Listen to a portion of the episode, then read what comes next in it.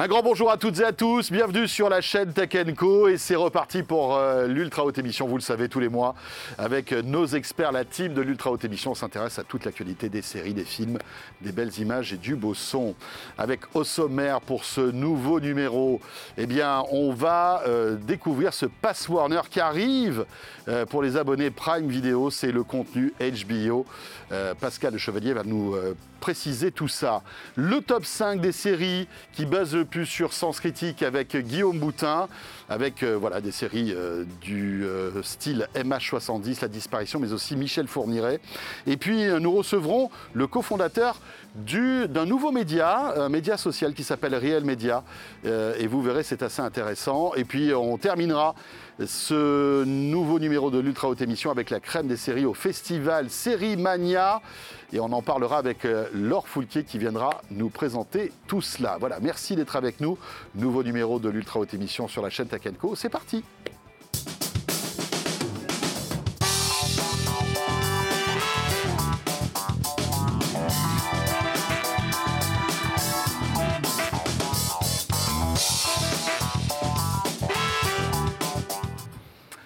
Et merci d'être fidèle à ce rendez-vous. Euh, toute l'actualité des séries, des films, des belles images et du beau son. Vous le savez, c'est l'ultra haute émission avec la team qui est là, bien sûr. Pascal Le Chevalier, notre expert série. Salut Pascal. Bonjour François. Et Guillaume Boutin qui est là avec Salut François. aussi, cofondateur de Sens Critique. Euh, voilà, excellent film pour euh, si vous hésitez, vous êtes là parce qu'il y a tellement de choix aujourd'hui. Comment choisir entre telle ou telle série Parce que notre temps est compté et franchement, Sens Critique est un excellent outil pour ne pas se tromper parce que c'est la communauté de Sens Critique qui note et souvent elle nous ressemble, donc c'est plutôt cool. C'est une communauté un petit peu plus exigeante que la moyenne, on va dire. Voilà, et on retrouvera d'ailleurs les séries qui ont buzzé pour. Euh, ce mois de mars-avril. Euh, mais tout de suite, l'actualité donc de la SVOD, c'est avec Pascal.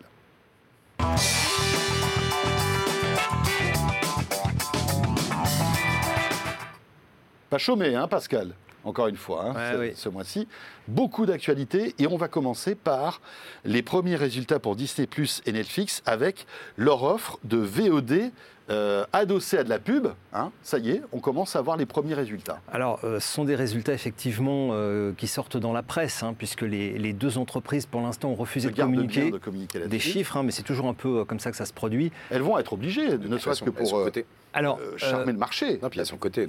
Alors, Netflix a quand même présenté les résultats du dernier trimestre, sachant qu'ils ont lancé la pub en novembre, donc il y avait déjà des résultats, mais ils ont été assez flous, tout en disant qu'ils étaient très contents de ce qui se passait parce qu'on euh, avait eu quelques rumeurs, je crois même qu'on en avait parlé, comme quoi euh, des annonceurs n'étaient pas contents, ils n'avaient pas livré la quantité de publicité promise, etc. Au bout du compte, euh, c'est Bloomberg qui a révélé l'affaire cette semaine. Il y aurait aujourd'hui, donc depuis novembre jusqu'à janvier, un million d'abonnés qui se seraient abonnés à travers le plan avec publicité de Netflix. Alors ça, c'est le volume. Un million aux États-Unis. Ah, aux États-Unis. Oui, encore une fois, les chiffres euh, sortent toujours d'abord aux États-Unis. C'est beaucoup plus difficile d'avoir les chiffres sur les autres pays du monde. Euh, mais euh, à l'intérieur de l'offre de Netflix, ça représenterait sur les nouveaux abonnés quasiment la moitié des nouveaux abonnés qui viendraient sur cette offre-là. Alors euh, aujourd'hui, on a du mal à interpréter le résultat. La seule chose qu'on peut dire, c'est qu'un million d'abonnés, c'est pas rien. Euh, évidemment, on va regarder, et surtout les analystes, voir si ça a rapporté du chiffre d'affaires, voir s'il y a eu beaucoup de migration de comptes pas. Euh, côté... A priori, qu'on peut se dire qu'il y a plein de gens qui payaient avant 10 euros et sont passés à l'offre à 6, à euros. Alors a priori, pas tant que ça. ce qui est aussi beaucoup suivi par les analystes, c'est le fait que Netflix irait moins vite que son petit copain Disney euh, qui, euh, au bout d'un mois, euh, avait 20% de ses nouveaux abonnés qui étaient sur les offres avec publicité, alors qu'ils ne sont pas organisés de la même manière, surtout aux États-Unis. Mais en tout état de cause, Disney irait un peu plus vite, sachant que Disney a aussi une plus grosse expérience de la publicité avec Hulu, qui est déjà un service qui propose de la pub aux, États-Unis. Donc on voit que ce nouveau marché est en train de démarrer et que ça va sans doute être un des grands enjeux de l'année 2023, parce qu'encore une fois, vu la, hmm. situation économique globale, euh, on sait que les taux de désabonnement sont relativement élevés, et donc euh, les choix des offres les moins chères restent très intéressants. Est-ce que ça serait pertinent qu'Amazon aussi se lance dans, la SVOD comme ça avec pub? Alors c'est un peu différent parce que c'est adossé en fait à un package de services qu'on achète tous les ans qui est Prime, voilà l'abonnement Prime. Mais est-ce qu'on pourrait imaginer qu'il y ait euh, aussi de la publicité? Pas, Ça ne serait pas dans leur stratégie? Si, d'abord Amazon euh, a un très très gros chiffre d'affaires publicitaire, hein, contrairement à, ce qu'on croit ou à ce qu'on pense. Donc en fait, ils ont déjà tous les outils pour le faire. Euh, je pense que c'est plus une question de time to market, hein, c'est-à-dire mhm. le temps de, s'organiser. Aujourd'hui, Amazon est très très focus sur les Amazon Channels, c'est-à-dire lancer des offres de distribution. On va en parler dans un instant. On va en parler. Mhm. et donc, comme toujours, là aussi, euh, il y a un flou artistique euh, monumental sur les chiffres d'Amazon, en tous les cas en ce qui concerne le streaming. Tout ce qu'on sait, c'est qu'ils sont euh, de plus en plus, et on le verra tout à l'heure, Laure nous en parlera, focus sur le développement de l'offre éditoriale, sur l'achat de droits, et je crois qu'ils sont encore très très loin d'avoir fait le plein, mais il est évident qu'aujourd'hui, par exemple, quand on regarde la Ligue 1 sur Amazon, il y a de la pub. Hein. Oui, c'est vrai. Voilà. Donc, euh, je pense que sur les contenus à la demande, ça viendra rapidement derrière. Euh, tiens, on reste toujours dans cet univers d'Amazon avec le Pass Warner qui a enfin été annoncé. Hein, euh, et lancé. Et lancé, puisque rappelons-le, toutes les offres, enfin le, le catalogue d'HBO, en tout cas une grosse partie du catalogue HBO était on va dire, réservé à OCS pendant de très nombreuses années. Hein. C'est ce qui faisait un petit peu la, force d'OCS. Hein. Beaucoup de gens s'abonnaient pour ça. Euh, bien voilà, ce partenariat s'est arrêté. Et donc Amazon va commercialiser l'offre de euh, VOD du groupe Warner, qui a HBO. Alors, euh, en fait, il y a plusieurs étapes qui vont arriver dans les prochaines semaines et les prochains mois. Déjà, on va commencer aux États-Unis avec le 12 avril, où le patron de ce nouvel ensemble euh, qui est Warner Discovery, va présenter euh, la nouvelle offre à la demande du groupe. Euh, aujourd'hui, aux États-Unis, ce produit s'appelle HBO Max. Apparemment, il changerait de nom, mais on ne sait pas si ils vont mettre du Discovery, qui est du documentaire plutôt, et quelle stratégie mondiale ils vont adopter, sachant qu'ils ont annoncé un, un lancement sur l'Europe en 2024. Donc d'ici là, en particulier en France, comme il y a pu OCS, sinon des queues de droit sur certaines séries, en fait, ils ont tout rapatrié avec ce fameux Pass Warner à 9,99, avec le meilleur de HBO et le meilleur de toutes les chaînes du groupe Warner, c'est-à-dire 12 chaînes pour 9,99€, dont Eurosport. Et si on s'amuse à aller acheter Eurosport tout seul, euh, donc ce qu'on appelle en stand-alone, euh, par exemple sur Internet, l'Eurosport Player, c'est déjà 9,99. Donc c'est une offre qui est très très attractive. Évidemment, il faut payer l'abonnement euh, à Amazon Prime par ailleurs. Mais ça veut dire que c'est une offre très attractive, mais qui a priori devrait être éphémère. Oui, elle est, c'est une, offre d'attente en quelque sorte, avant que Warner euh, propose son offre en Europe et notamment en France. Mais on ne sait toujours pas si Warner va proposer. Enfin, c'est peut-être pérenne aussi parce qu'aujourd'hui, enfin, sauf euh, un faux contraire, on ne connaît absolument pas la stratégie de HBO sur le, territoire français. Hein. Mais on aura, euh, en théorie, le 12 avril, dans 15, 15, jours, 3 semaines, euh, normalement, il devrait s'exprimer, en particulier sur, la, sur le déploiement international, puisque euh, de tous les grands studios télé ou de cinéma américains, Warner est le seul à ne pas avoir de stratégie mondiale très lisible. HBO ben, et Warner, c'est par exemple The Last of Us, hein, qui, qui, a été diffusé en exclusivité pour tous les abonnés de Prime. Enfin, pour voilà, c'était il n'y avait pas d'abonnement supplémentaire. Voilà. C'était pour le lancement, en quelque sorte, de, cette euh, collaboration. C'était pour donner euh, goût euh, à la plateforme. Excellente série. Je ne sais pas si vous avez vu The Last of Us tous les deux. non, moi je l'ai pas vu, mais on en a parlé le mois dernier. Effectivement, c'est l'une des, meilleures séries de l'année, je pense, hein, en tout cas, pour Sens Critique, hein, bien sûr. on va voir comment, comment tout ça évolue et si Warner se décidera un jour à lancer en Europe son, sa propre offre. Exactement. Euh, et si c'est Canal qui raflera la mise, comme souvent. Sur la distribution. Dans le cas. Hein, dans, bah, Prime, pas mal quand même. Hein. Prime, il tire un petit peu le épingle du jeu quand même. Ouais, c'est pas mal. Ouais, ça devient euh, un, très très gros acteur. Hein. Euh, mine de rien, mm, mm. entre les directs, là, on va avoir rendez-vous dans un mois et demi, ça va être Roland Garros. Donc ils vont encore capter, je crois d'ailleurs que le, le périmètre des droits doit s'agrandir. Donc ça devient, euh, pour les matchs du soir... Enfin, Au grand désespoir de France Télévisions d'ailleurs. Oui, bah, après c'est un split de droits, euh, voilà, c'est le jeu de la concurrence. Hein.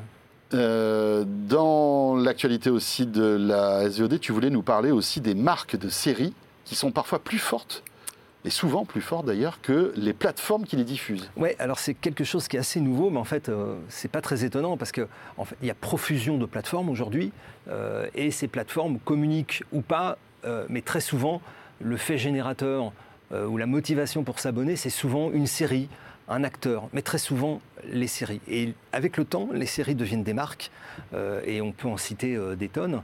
on peut penser à Emily Paris. En fait, les gens aujourd'hui, vont regarder Emily Paris, mais au début, on sait que c'est sur Netflix, et puis à la fin, on perd un peu le fil de l'histoire. Et les sondages qui ont été faits, en particulier aux États-Unis, montrent que c'est devenu très très flou. Et en fait, la principale motivation aujourd'hui des consommateurs sont vraiment les marques de séries, qui deviennent euh, des choses qui sont euh, extrêmement importantes aux communications. D'abord parce que les réseaux sociaux sont puissants, euh, et les réseaux sociaux parlent plutôt des marques de séries que des plateformes elles-mêmes qui ont leurs propres actions marketing. Donc c'est très important et euh, on en parlait le mois dernier, mais par exemple Taylor Sheridan, euh, qui est devenue euh, une, marque en tant que telle. C'est un peu le nouveau Gigi Abrams, hein, en quelque sorte, du western ou de la. Toutes les séries qui en découlent, en fait, attirent un public hmm. qui en fait s'attache plus à la série, au showrunner et aux producteurs qu'à la plateforme elle-même mais cela dit, bon, on voit Sheridan, il est maqué avec, maqué entre guillemets, excusez-moi, mais avec Paramount. Euh, c'est pareil pour Shonda Rhimes, qui est la productrice de Grey's Anatomy, qui est maquée avec Netflix. On voit que les, plateformes sont assez malines, achètent toute la, le jus de crâne de ces gens-là en exclu, en quelque sorte. Justement. Et c'est une des raisons pour lesquelles ils le font. C'est-à-dire que comme ça, ils s'assurent euh, le fait que les gens qui euh, disent Shonda Rhimes, on la suit, bah derrière, à la limite, ils vont oublier que c'est Netflix, mais euh, quand la marque de série va sortir, euh, ils, vont aller, euh, ils vont aller voir le programme. Voilà. Alors ça, ça pose aussi des questions en Europe, parce qu'aujourd'hui, on a aussi beaucoup plus de mal dans les services européens à, avoir ce type de démarche. Oui, mais parce que le, si, on revient à la base, le truc clé, enfin, on va enfoncer une porte ouverte, mais les abonnements, c'est avant tout pour des programmes qu'on va s'abonner à ces plateformes. Et que donc, de fait, bah, les programmes, ça coûte cher, ça coûte très cher. Donc, une fois de plus, quand tu arrives sur ce marché, si tu n'as pas des gros moyens, tu peux avoir euh, le meilleur service que tu veux. Si, tu ne peux pas lutter en fait avec les autres sur les investissements en production, ouais. c'est euh, même pas la peine. C'est peine perdue. Il y a aussi un, autre euh, phénomène qui est assez intéressant, c'est des séries qui sont arrêtées par certaines plateformes et qui sont rachetées par d'autres. Netflix fait, fait, ça de temps en temps. Il y avait la rumeur sur mercredi. Oui. Euh, mais c'était qu'une rumeur à première vue. Et oui, parce que c'était un carton. Euh, qu'ils feront la, qu la deuxième saison. Mais, il y a surtout The Office. Euh, The Office, The Office qui était chez Netflix et qui était repris par, par Universal. Oui, mais ils n'ont pas produit de nouveaux épisodes. Non, ils, ont, juste racheté. Ils, ont juste racheté. Il y a l'exemple de Black Mirror qui était sur chaîne anglaise, Channel Force, je peux dire une bêtise, une chaîne anglaise. Et qui a été rachetée qui s'est arrêtée. Et qui a été, la licence a été reprise par Netflix qui a reproduit des nouveaux, des nouveaux épisodes. Et maintenant, la série, pour le coup, est attribuée, à peu près bien attribuée à Netflix. Voilà, et ben passionnant hein, tout cet écosystème des séries qui évolue euh, quasiment en temps réel. Merci beaucoup Pascal, tu restes avec nous. Tout de suite, c'est au tour de Guillaume, le top 5 des séries qui buzzent le plus sur Sens Critique. Je sais que vous attendez ce rendez-vous. Le voici, le voilà.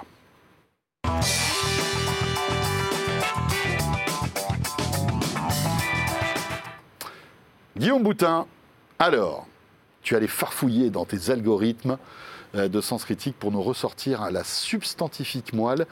Quelles sont les séries qui buzzent le plus ce mois-ci? Déjà, l'introduction, j'ai que c'est pas un énorme mois. Il n'y a, pas, de grosses cartouches qui sont, euh, sorties ce mois-ci. Euh, on va commencer bah, par celle qui a généré le plus de bruit, donc l'affaire Fournirait dans la tête de Monique Olivier. bon, il bah, faut avoir le moral. Hein. C'est sûr qu'en regardant cette série, bah, on va se replonger dans ce qui est peut-être la pire affaire criminelle euh, de l'histoire, celle qui a traumatisé le, plus de gens.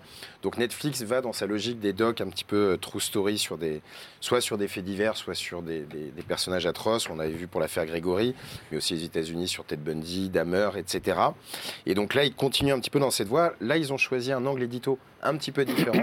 L'idée est de s'interroger sur le rôle donc de Monique Olivier, la compagne de ce cher Fourniret, euh, et de savoir si elle a été victime, complice, euh, etc. Dans, quel a été véritablement le, son rôle dans cette affaire. Euh, bah, ça marche plutôt bien chez nous. On est à 6,9, ce qui est bien pour, une, pour, un doc, pour un doc Netflix. Le doc fait assez le job, il retrace bien l'affaire, il met notamment en exergue tous les manquements et ça rend fou les gens, mais parce qu'on les a oubliés, mais que si Fournier a pu faire tout ce qu'il a, enfin, en tout cas, s'il a pu continuer pendant des années, c'est qu'il a bénéficié de concours de circonstances assez incroyables et de vraies lacunes tant dans le système euh, judiciaire ou euh, policier. Euh, en revanche, voilà, petit bémol, c'est que par rapport à la problématique qui est posée sur le rôle de Monique Olivier, la série, au final, n'y répond pas vraiment. Bon, elle donne quelques pistes comme ça, mais il n'y a pas vraiment de, de, réponse à la fin. Donc voilà, si on est de bonne humeur, et si on a fait le tour de si l'accusé, parce que là c'est non parce que c'est c'est quand même c'est quand même assez morbide. Enfin, c'est évidemment, c'est glauquissime. On est au, Ouais. pour, alors j'ai pas vu la série, mais pour connaître le, fait divers un petit peu, on est au summum du glauque. Je pense qu'il n'y a pas pire à faire mm, euh, mm, mm. dans l'histoire euh, française. évidemment, ça cartonne en termes d'audience, parce que euh, on, enfin, on en bah, parlera tout à l'heure. C'est vrai que c'est. Pour l'anecdote, j'ai lu quand même beaucoup de commentaires de gens qui n'osent pas y aller. Moi, par exemple, j'ose pas y aller. J'ai pas le courage de me faire de plonger dans cette histoire-là. Ouais tellement c'est tellement c'est dur. Mais bon. c'est un peu comme l'affaire Grégory finalement. Ouais, mais Moi, j'ai pas ouvert. J'ai pas ouvert. beaucoup moins glauque. C'est beaucoup moins glauque. les détails, on va pas les évoquer ici, mais les détails de l'affaire Fourniret, ces procédés, tout ce qu'il a fait quand on rentre dans le détail on n'a pas idée, de, hmm. ça, dépasse l'entendement. Mais les angles éditoriaux ne sont pas les mêmes. Hein. Sur l'affaire Grégory, il y avait une véritable remise en cause à la fois des médias et du rôle de la justice et surtout ce qui a euh, permis de dériver dans l'interprétation. Mais tu es euh, toujours sur les manquements d'un système oui, quand même. Mais euh, sur l'affaire, malheureusement, Monique Olivier, qui est toujours en vie puisque Fourniret est parti, c'est qu'il y a de telles zones d'ombre qu'à un moment donné, on essaie un peu en attente. De se dire, parce qu'on regarde ces séries-là, je suis désolé, il y a un, petit côté voyeurisme mais quand bien Sûr, mais ça, c'est même un gros côté voyeurisme. Voilà, on attend des révélations. Et en fait, on comprend mieux l'affaire, parce qu'il y a des hmm. choses qui n'ont pas forcément été dites, parce qu'on ne lit pas les journaux tous les jours pour savoir ce qui se passe sur ces affaires-là voilà, c'est un peu le, euh, c'est un peu pas terminé quoi. Non, mais on connaîtra sûrement jamais la vérité. Ouais, c'est clair. mon avis. Il y a aussi euh, un autre euh, documentaire lié à l'actu qu'on va évoquer dans un instant, dont on ne connaît pas l'issue et qui cartonne aussi, mais on évoque ça dans une minute. donc ça, c'est sur Netflix, hein, l'affaire Fourniret. Anatomie d'un divorce, Disney+. Tout à fait, ouais. Euh, série, euh, bah, série plutôt dans la gamme adulte, on va dire, euh, de ce que propose Disney. On est plus vers le HBO. mais comme beaucoup de leurs titres, hein, d'ailleurs, mmh. Disney maintenant prend un vrai positionnement sur ce, sur ce créneau, on va dire, en termes de cible. Alors, c'est une série qui est tirée d'un best-seller que nous propose Disney, qui est créé donc, par Tefi Brodesser Ackner, désolé pour le livre, donc qui est à la fois l'autrice du livre, mais aussi le, la showrunneuse de la série, ce qui nous garantit quand même que le, livre va être respecté. Il y a un très beau casting avec euh, notamment euh, Jesse Eisenberg et Claire Dance. Euh, et globalement, en deux mots, alors c'est l'histoire de Toby Fleshman, qui est un brillant médecin new-yorkais qui vient de divorcer de sa femme, Rachel, donc interprétée par Claire Dance. Mais donc, bah, ils ont divorcé, ils se sont installés.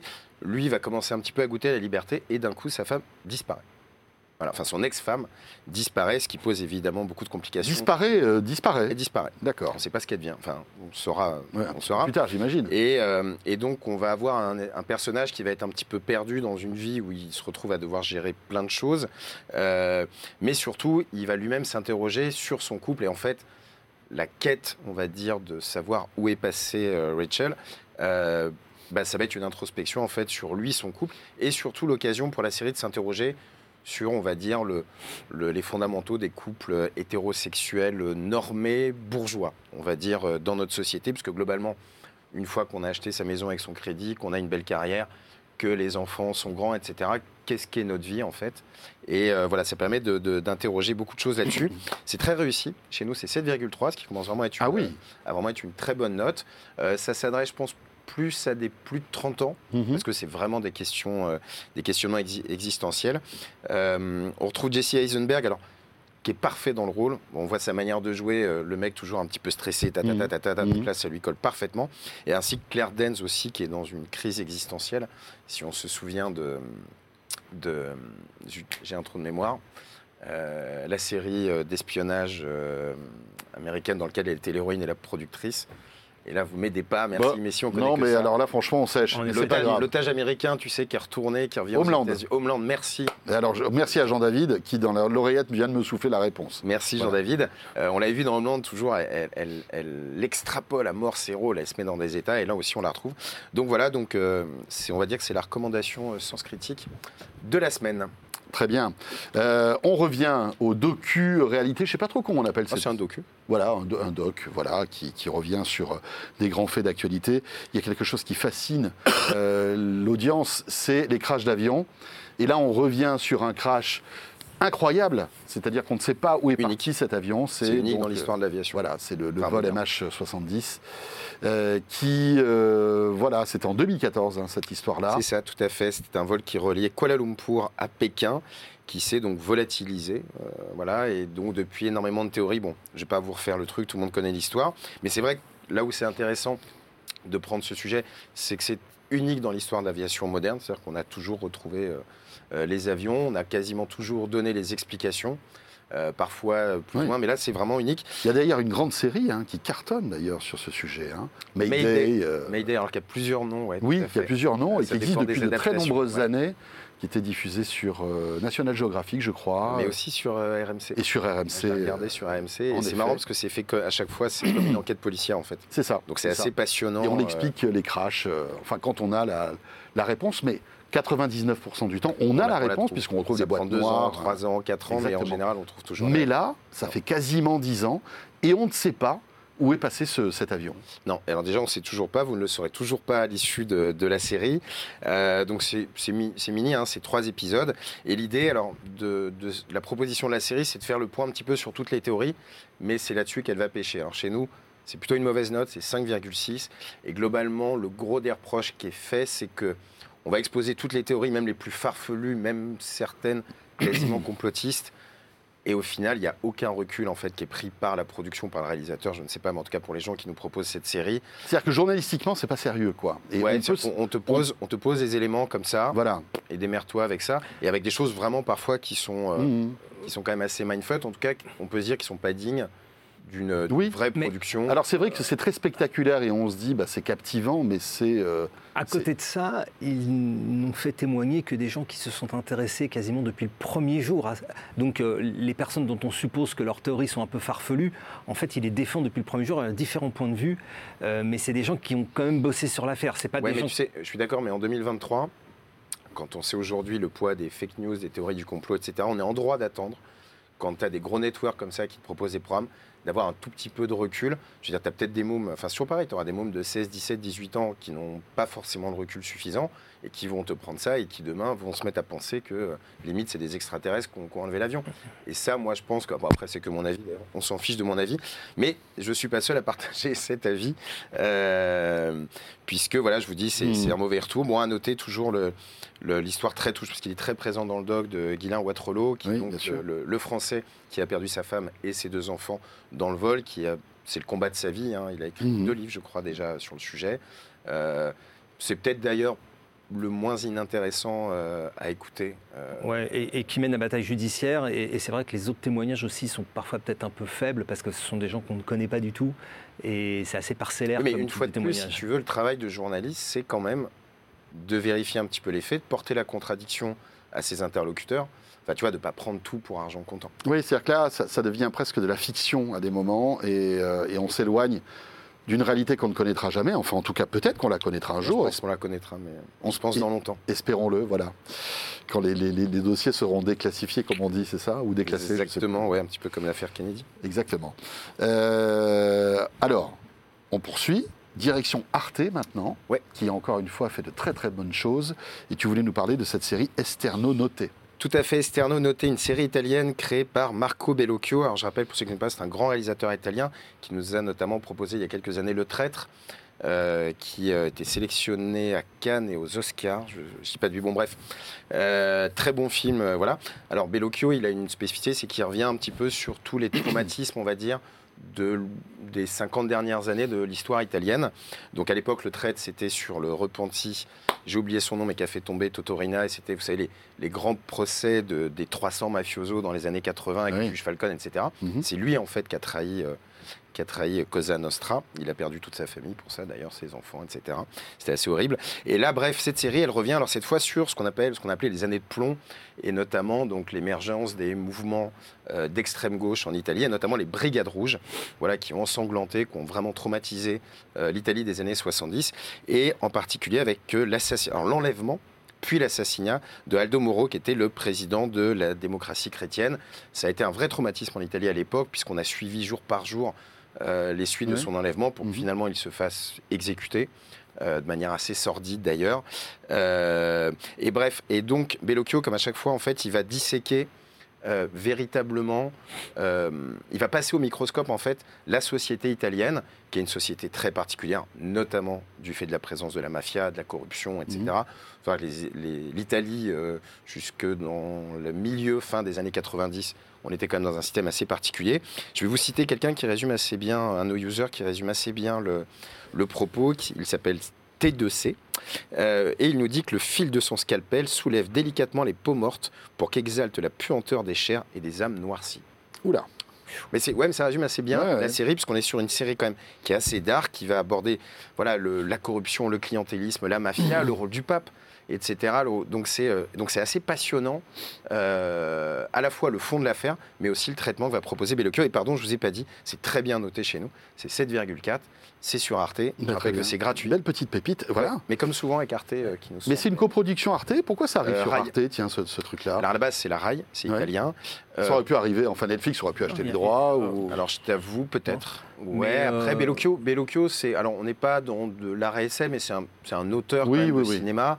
Euh, bon, qui a quand même fait des, films de traite, je crois, il a fait 300 ou 400 000 entrées, donc c'est pas des, c'est pas un petit réalisateur, mais en tout cas, ça rentre bien dans la mm. ligne édito de Arte, parce que voilà, euh, mm-hmm. euh, décryptage de phénomènes de société, etc. Ils savent bien acheter aussi. Oui. Donc ça, ça joue. Hein. Je rappelle aussi qu'il y a une très Mais c'est intéressant qu'il y ait encore des petites pépites qui doivent être abordables pour Arte, qui n'a pas le budget évidemment de Netflix, et qui arrivent à faire des super coups. Bah, ils ont une série israélienne aussi qui est Manayek, Les Cafards, série policière. Euh, qui est sortie en même temps que la mhm. série italienne, qui est, euh, une, voilà, c'est une série sur la, la mafia policière. Je rappelle pour l'anecdote que la première diffusion de Breaking Bad en France, il y a très longtemps, c'était Arte. C'était Arte, eh oui. Avant que, évidemment, cette série. Avant que ça arrive sur Netflix, ouais. Tout à fait. elle n'avait pas très bien marché d'ailleurs sur Arte. Ouais. Comme quoi, il y a le choix des programmes aussi qui jouent. C'est sûr. Et euh, donc Arte, rappelons-le, et tu l'as dit, hein, c'est une, voilà, un service qui est totalement gratuit, sans pub en plus, donc il faut en profiter. C'est l'une des applis à installer sur son smartphone ou sur sa télé. Hein. Euh, pour terminer, direction Prime Video qui est récompensé aussi par Sens Critique ce mois-ci. Yes, avec alors une petite série, hein, c'est pas le buzz de l'année, mais bon, en tout cas, on en parle. C'est Daisy Jones and the Six, euh, voilà, qui est sorti début mars. Le pitch, en gros, on va retracer en fait l'histoire d'un groupe euh, dans les années 70, donc Daisy, Jones and the Six, donc Daisy Jones étant la, la chanteuse.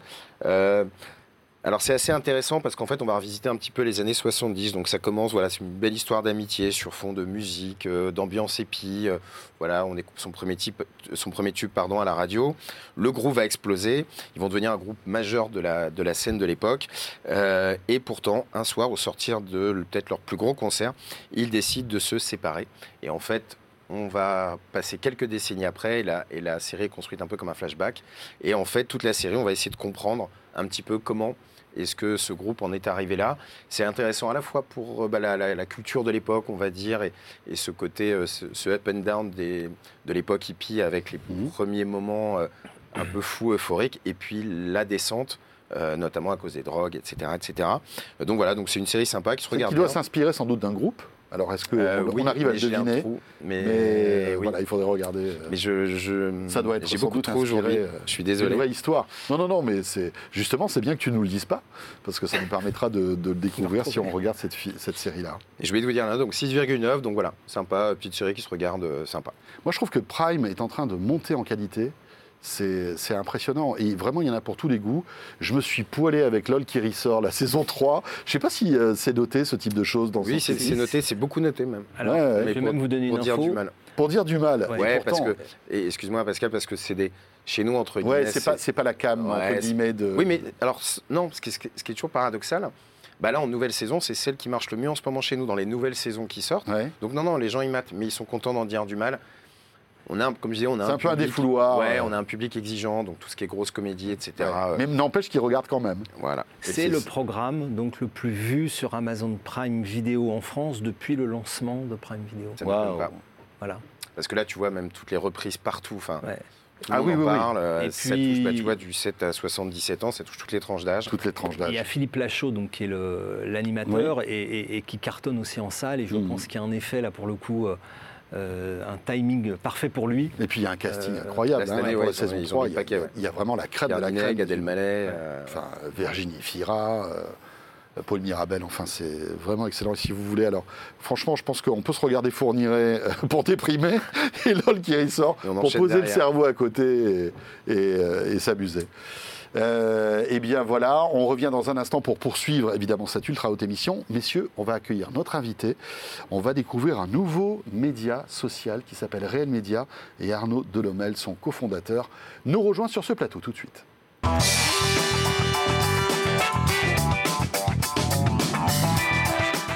Et notre invité maintenant dans ce numéro de l'Ultra Haute Émission, c'est Arnaud Delomel. Bonjour Arnaud. Bonjour François. Cofondateur de Réel Média, avec toujours évidemment Pascal Le Chevalier et Guillaume Boutin. Et oui, un nouveau média arrive et il se veut réel. Euh, on va le découvrir avec vous. Alors là, on n'est pas sur les plateformes de SVOD traditionnelles, hein. c'est vraiment un réseau social, en mm. quelque sorte, en tout cas un média social, qui est disponible euh, sur euh, smartphone. D'ailleurs, on le voit, toutes vos vidéos sont tournées euh, en vertical. En tout cas, quand je suis allé sur votre page Facebook, c'est comme ça. Est-ce que vous pouvez nous présenter un petit peu Réel Média, Arnaud? Oui, Réel Média, en fait, c'est un média qu'on a lancé la semaine dernière avec Bernard de la Villardière et Stéphane Montmarson. Donc Bernard de la Villardière, vous connaissez via sa activité de présentateur pour M6. Je travaille avec lui depuis une quinzaine d'années. Et Réel, c'est en fait un média euh, national et international consacré aux acteurs du changement. On part du principe qu'on a, tous un rôle à jouer dans ce monde euh, qui est en pleine évolution avec la guerre, la crise, l'inflation, etc. Et on estime que plutôt que voir le négatif, tout ce qui ne va pas, on va tous mourir, non, on ne va pas tous mourir, on mise sur la capacité de l'homme à, se réinventer, à créer, à préparer le monde de demain, aussi bien pour vivre vieux, euh, en bonne santé, que pour nourrir la planète, etc.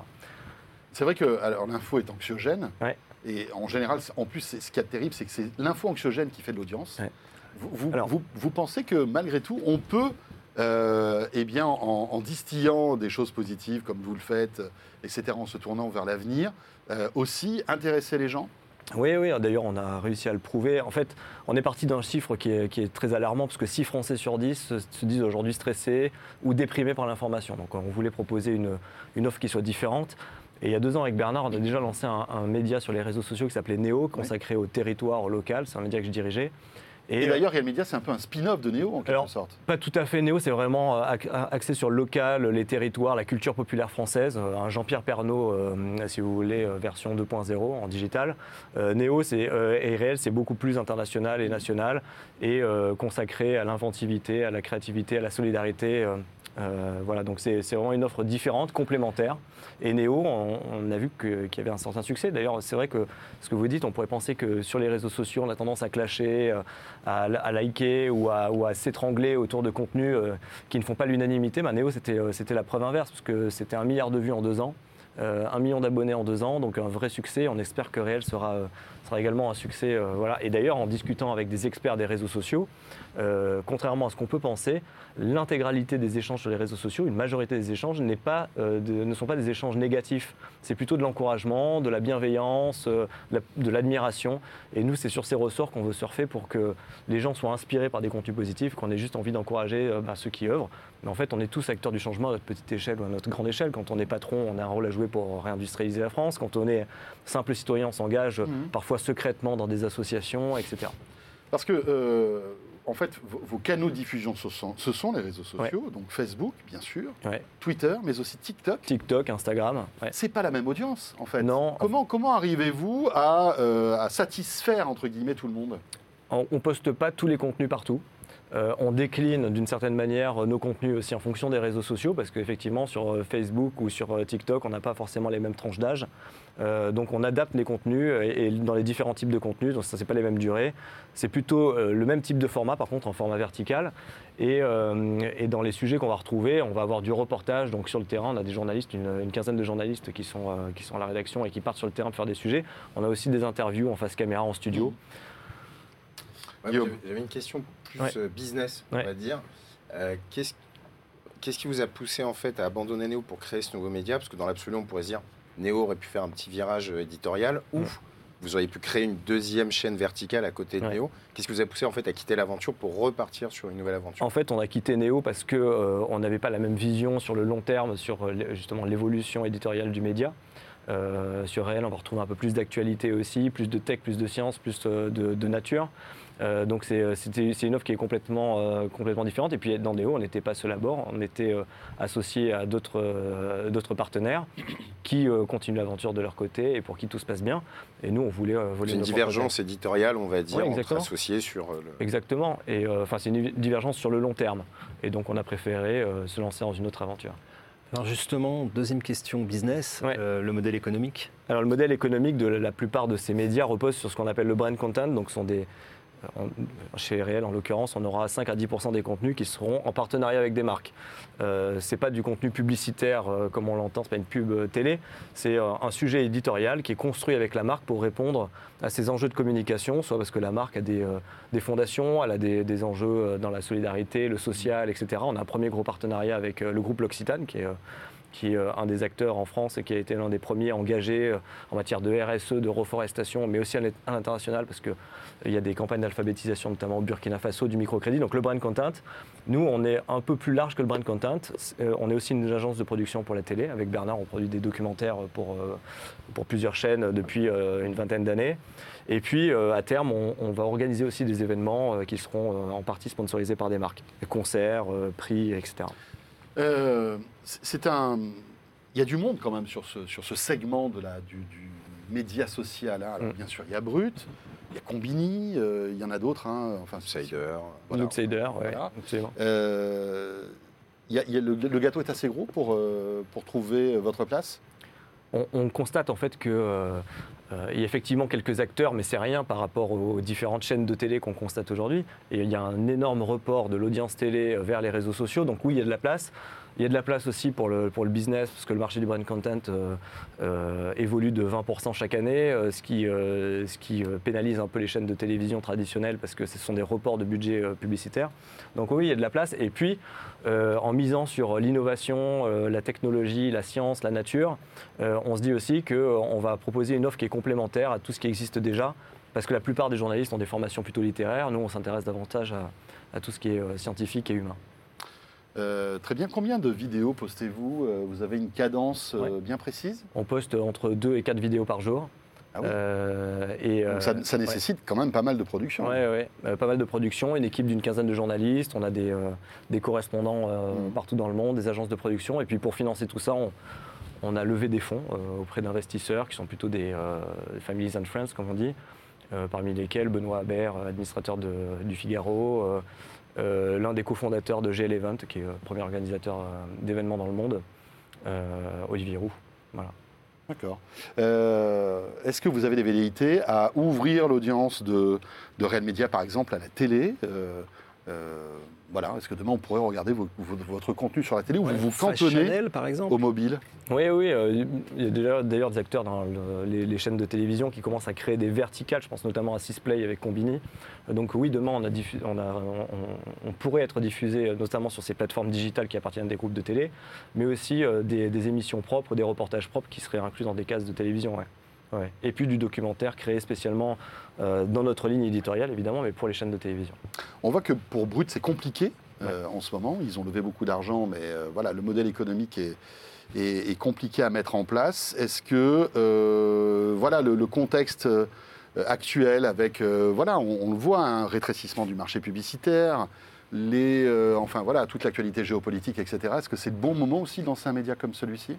Bah, on, prend le cas de Brut, mais je crois qu'ils ont annoncé euh, vouloir être rentable cette année. Effectivement, ils, ont fait plusieurs levées de fonds. Enfin, c'est l'acteur numéro un euh, et euh, qui est pour nous quand même un exemple de réussite. Après, c'est un acteur qui a grossi très vite, qui mm. s'est élargi à l'étranger, qui a lancé une plateforme Brutix qui n'a pas forcément pris, etc. Nous, on a, on a, des ambitions qui sont un peu plus modestes. On a, on a, une société d'une vingtaine de personnes la première année, on n'est pas 300. Euh, on limite vraiment et on contrôle nos dépenses et on reste euh, super concentré sur, euh, sur l'objectif à la fois de brand content, production documentaire. On ne se disperse pas, on essaie de faire les choses bien à notre échelle. Guillaume. Et j'ai une petite question, c'est tout ce qu'on entend sur, sur TikTok. Donc aujourd'hui, en social, TikTok, c'est devenu la stratégie pour n'importe quel média social, puisque c'est celui qui fait le plus de croissance. Comment vous, comment vous percevez les mauvais signaux qu'on a de euh, de plus en plus TikTok est interdit auprès des hommes politiques, au Parlement, etc. Mmh, enfin, mmh. il y a énormément de boucliers qui commencent à se lever euh, contre TikTok. Vous percevez ça comment? Euh, oui, je pense que de la même manière que le CSA euh, contrôle, enfin l'ARCOM euh, contrôle les, chaînes de télévision, il faut qu'il y ait quand même une régulation. Il ne faut pas qu'on trouve tout. Enfin, on l'a vu il y a quelques années, notamment avec les, réseaux djihadistes qui, recrutaient à tour de bras sur les réseaux sociaux, etc. sur TikTok, on trouve effectivement de tout, mais comme sur d'autres réseaux sociaux, donc il faut qu'il y ait un contrôle. Mais c'est à nous aussi de proposer autre chose et d'essayer de, euh, d'innover pour que les, consommateurs s'y retrouvent et viennent consommer nos contenus plutôt qu'aller chercher des contenus. Et nous, nos contenus sont fabriqués par des journalistes. C'est pas dangereux d'être dépendant comme ça des plateformes américaines? Enfin, je, veux dire. Euh, voilà, aujourd'hui, on vous coupe le robinet de Facebook. Je, peux, apporter une réponse de Twitter? Aujourd'hui, de toute façon, si tu bosses dans le digital, tu es toujours dépendant d'Américains. Tu es dépendant de Google si tu as un site. Tu es euh, dépendant de Facebook, de Microsoft. Hmm. Tout le monde est dépendant aujourd'hui, de toute façon. D'Amazon enfin, des GAFAM. Hein, Donc, euh, Oui, je crois que la presse écrite d'ailleurs a un enjeu majeur avec Google pour le, pour le référencement, pour recruter des abonnés et du trafic. Et les revenus derrière, enfin bref, c'est. Euh, à terme, on a quand même vocation à lancer notre propre site et notre, et notre, notre app euh, dans le courant de l'année. mais on sait que l'essentiel du trafic, c'est ce qui fait aussi la force et la viralité de, de, de, ces, de ces, vidéos. Ça a un impact énorme sur. On l'a vu avec Néo, on a, les réseaux sociaux ont un impact de diffusion qui est colossal. On a changé des vies, on a sorti des gens de la rue, on a mmh. sauvé des musées. Euh, voilà, c'est. Euh, il y a une force de frappe qui, est colossale et qu'on n'aura jamais avec notre propre application. Et après, et pardon, je pense que les intérêts sont croisés, c'est-à-dire qu'aujourd'hui, ces plateformes, elles ont aussi besoin d'acteurs, à la fois pour l'audience, à la fois parce que souvent ces acteurs investissent de la pub dessus, donc c'est un, c'est un équilibre quand même qui C'est win-win, on va dire. Ouais. Pas tout à fait. oui. C'est pas win-lose. C'est pas 50-50, on va dire. C'est win-win, mais pas 50-50. Merci beaucoup, Arnaud. Merci à vous Et bon vent donc à ce nouveau média, Réel Média, dont vous êtes le cofondateur, avec Bernard de la Villardière. Et vous restez avec nous. Laure Foulquier nous rejoint pour terminer ce nouveau numéro de l'Ultra Haute Émission. On va parler d'un festival de séries. À tout de suite.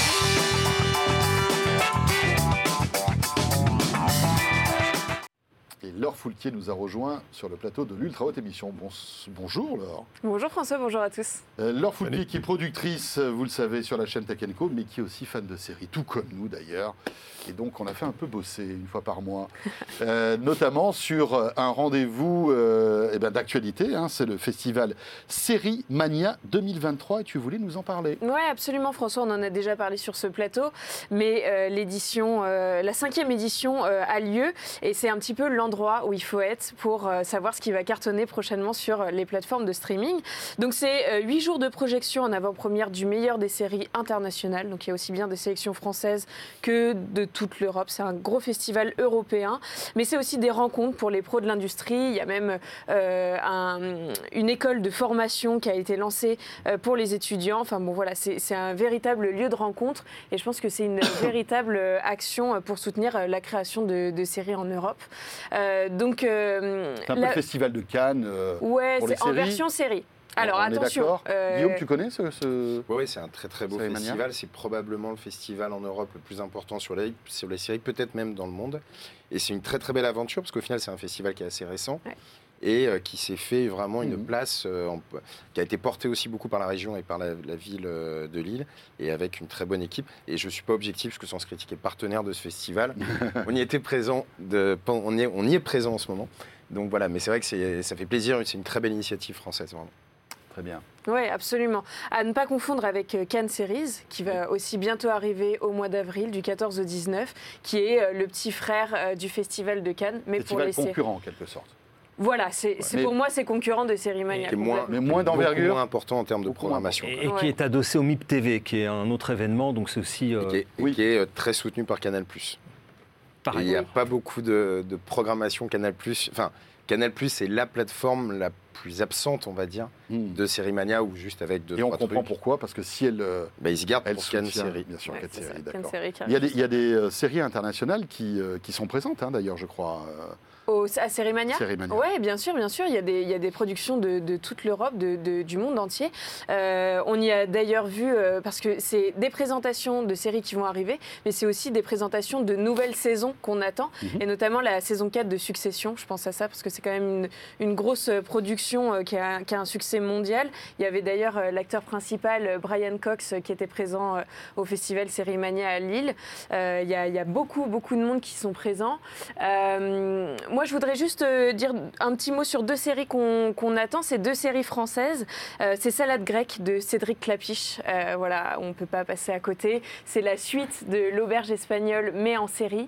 Euh, donc... C'est où ça sur Netflix? Ça va arriver sur Prime. Sur Prime. Sur ah Prime le 14 avril. pour Amazon hein, quand même. Hein. Absolument. Absolument.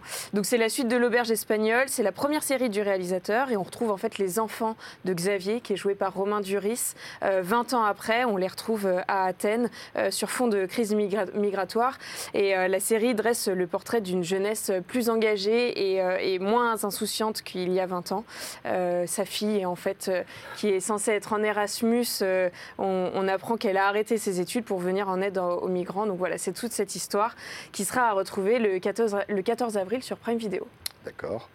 Euh, d'autres séries ou pas Une autre série, ouais, aussi qui est très attendue, qui arrivera sur euh, France 2, qui est euh, Bardot. donc, comme son nom l'indique, ce sera une série sur Brigitte Bardot. et ça, ça va faire un focus sur 10 ans de sa vie, de 1950 à 1960, donc de son premier casting, en passant par le film Et Dieu créé, la, à la femme, qui est, qui est sorti en 1956. et voilà, ça, ça, retrace un petit peu les passions qu'elle a pu déchaîner à l'époque. et c'est une actrice qui est encore un qui incarnera Brigitte Bardot. Et la ressemblance, la ressemblance est assez frappante. Elle s'appelle Julia euh, de Nunes. Je ne sais pas si on peut euh, euh, voir l'image, mais, mais, mais, vraiment, elle lui, elle lui ressemble énormément. et donc voilà, ce sera six épisodes de 52 minutes qui seront à retrouver sur France 2. Il n'y a pas encore de date de sortie. J'attends la réaction de Brigitte Bardot. Elle a déjà réagi. Elle a déjà réagi. Et je ne peux pas dire le mot à l'antenne.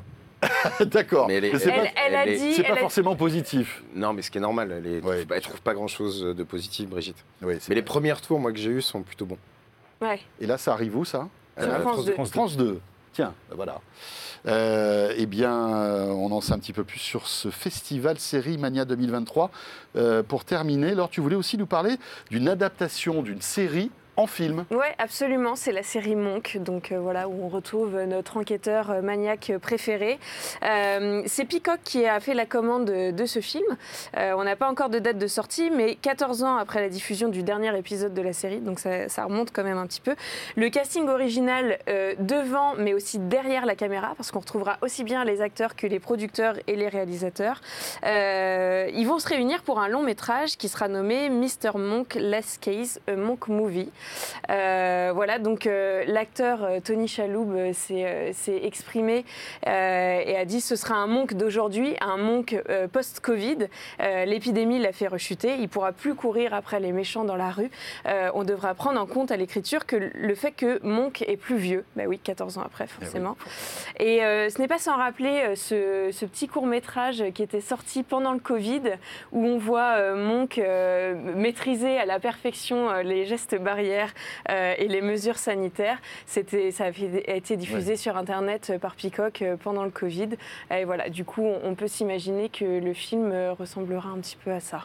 Et donc ça, ça sortira directement au cinéma. Hein. C'est pas, c'est pas, ça n'a pas été acheté par une plateforme. C'est produit par Peacock. Donc Peacock aujourd'hui, c'est Universal. Universal. Donc ça sortira sans doute au cinéma et après sur plateforme. Après, il y aura sûrement des plateformes qui vont le reprendre, Canal, Prime, voilà. Merci beaucoup, Laure Foulquier. Voilà, Série Mania et Monk au cinéma pour terminer cette ultra haute émission. Merci encore une fois de nous avoir suivis. Merci à Laure Foulquier puis à la team euh, d'Ultra Haute Émission, Pascal Le Chevalier et Guillaume Boutin, donc de Sens Critique. On se retrouve le mois prochain. Merci de nous suivre et à très bientôt sur la chaîne Takenko.